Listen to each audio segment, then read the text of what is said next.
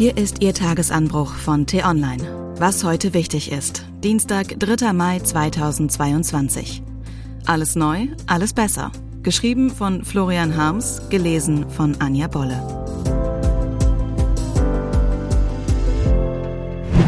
Es ist Zeit für eine Zäsur. Alles neu macht der Mai. Das können wir gut brauchen nach jahrelangem Reformstau, Corona und Krieg. Um zwei ermutigende Aufbrüche geht es heute. Der eine betrifft fast eine halbe Milliarde Menschen, der andere immerhin 47 Millionen. Als erstes geht es um Europa. Mehr als die Hälfte der Europäer hat kein Vertrauen in die EU. Dabei ist die Union die Basis unseres Wohlstands und der Grund, warum wir in der Welt noch eine Rolle spielen. Ohne die EU wäre auch die deutsche Wirtschaftskraft zwischen den Supermächten China und USA längst verkümmert. Gleichzeitig krankt der Brüsseler Beamtenapparat an seiner Schwerfälligkeit. Gute Ideen werden von zankenden Staatschefs zerredet oder von Lobbyisten ausgehebelt. Vielerorts wird die EU für alles Schlechte verantwortlich gemacht.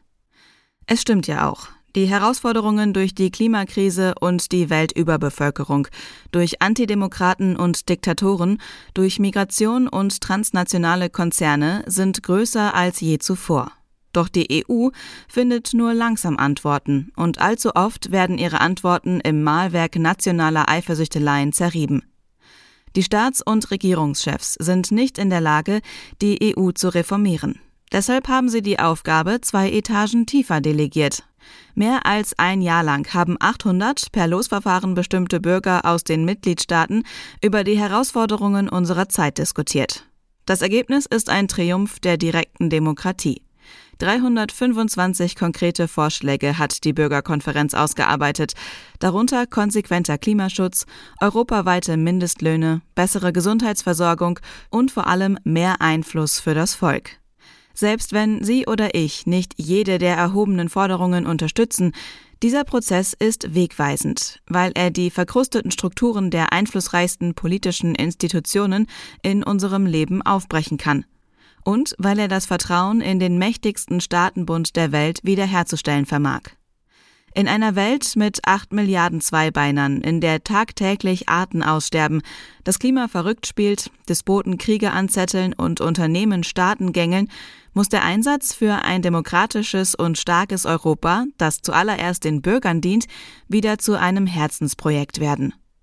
Das gelingt nur, wenn die Chefs in Brüssel und den anderen Hauptstädten besser zuhören, was die 450 Millionen Einwohner der Union eigentlich wollen. Und wenn die Bürger nicht nur alle paar Jahre ihre Kreuzchen an der Wahlurne machen, sondern bei konkreten politischen Entscheidungen mitreden dürfen. Dafür ist der Konvent ein guter Auftakt. Hoffentlich machen die Chefs nun nicht den Fehler, die Vorschläge versickern zu lassen. Der andere Aufbruch ist etwas kleiner dimensioniert und betrifft jene 47 Millionen Menschen, die jeden Monat alles Wichtige aus Deutschland und der Welt bei T-Online lesen. Denn T-Online sieht ab heute anders aus. Vieles ist neu und die Seiten laden nun viel schneller, auch bei schlechtem Handyempfang. Viele Wünsche und Anregungen der Leserschaft sind in das neue Design eingeflossen. Geben Sie der Redaktion gerne Feedback und viel Freude mit der aufgefrischten T-Online. Was heute wichtig ist. Die T-Online-Redaktion blickt für Sie heute unter anderem auf diese Themen. Die Ampelkoalition trifft sich heute zur Kabinettsklausur im Schloss Meseberg. Bei der zweitägigen Tagung stehen unter anderem innen- und außenpolitische Aspekte des Kriegs in der Ukraine und die vielbeschworene Zeitenwende für die deutsche Wirtschaft im Mittelpunkt. Griechenland und Bulgarien machen ernst mit der Abkehr von russischem Gas. Heute fällt in Griechenland der Startschuss für den Bau eines schwimmenden Flüssiggasterminals.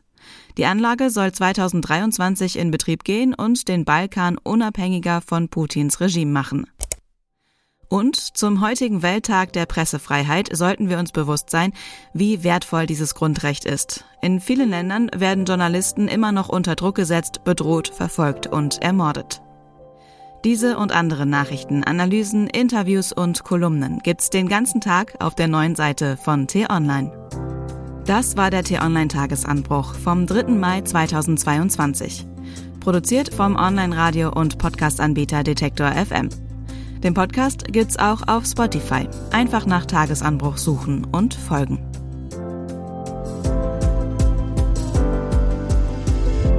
Ich wünsche Ihnen einen frohen Tag.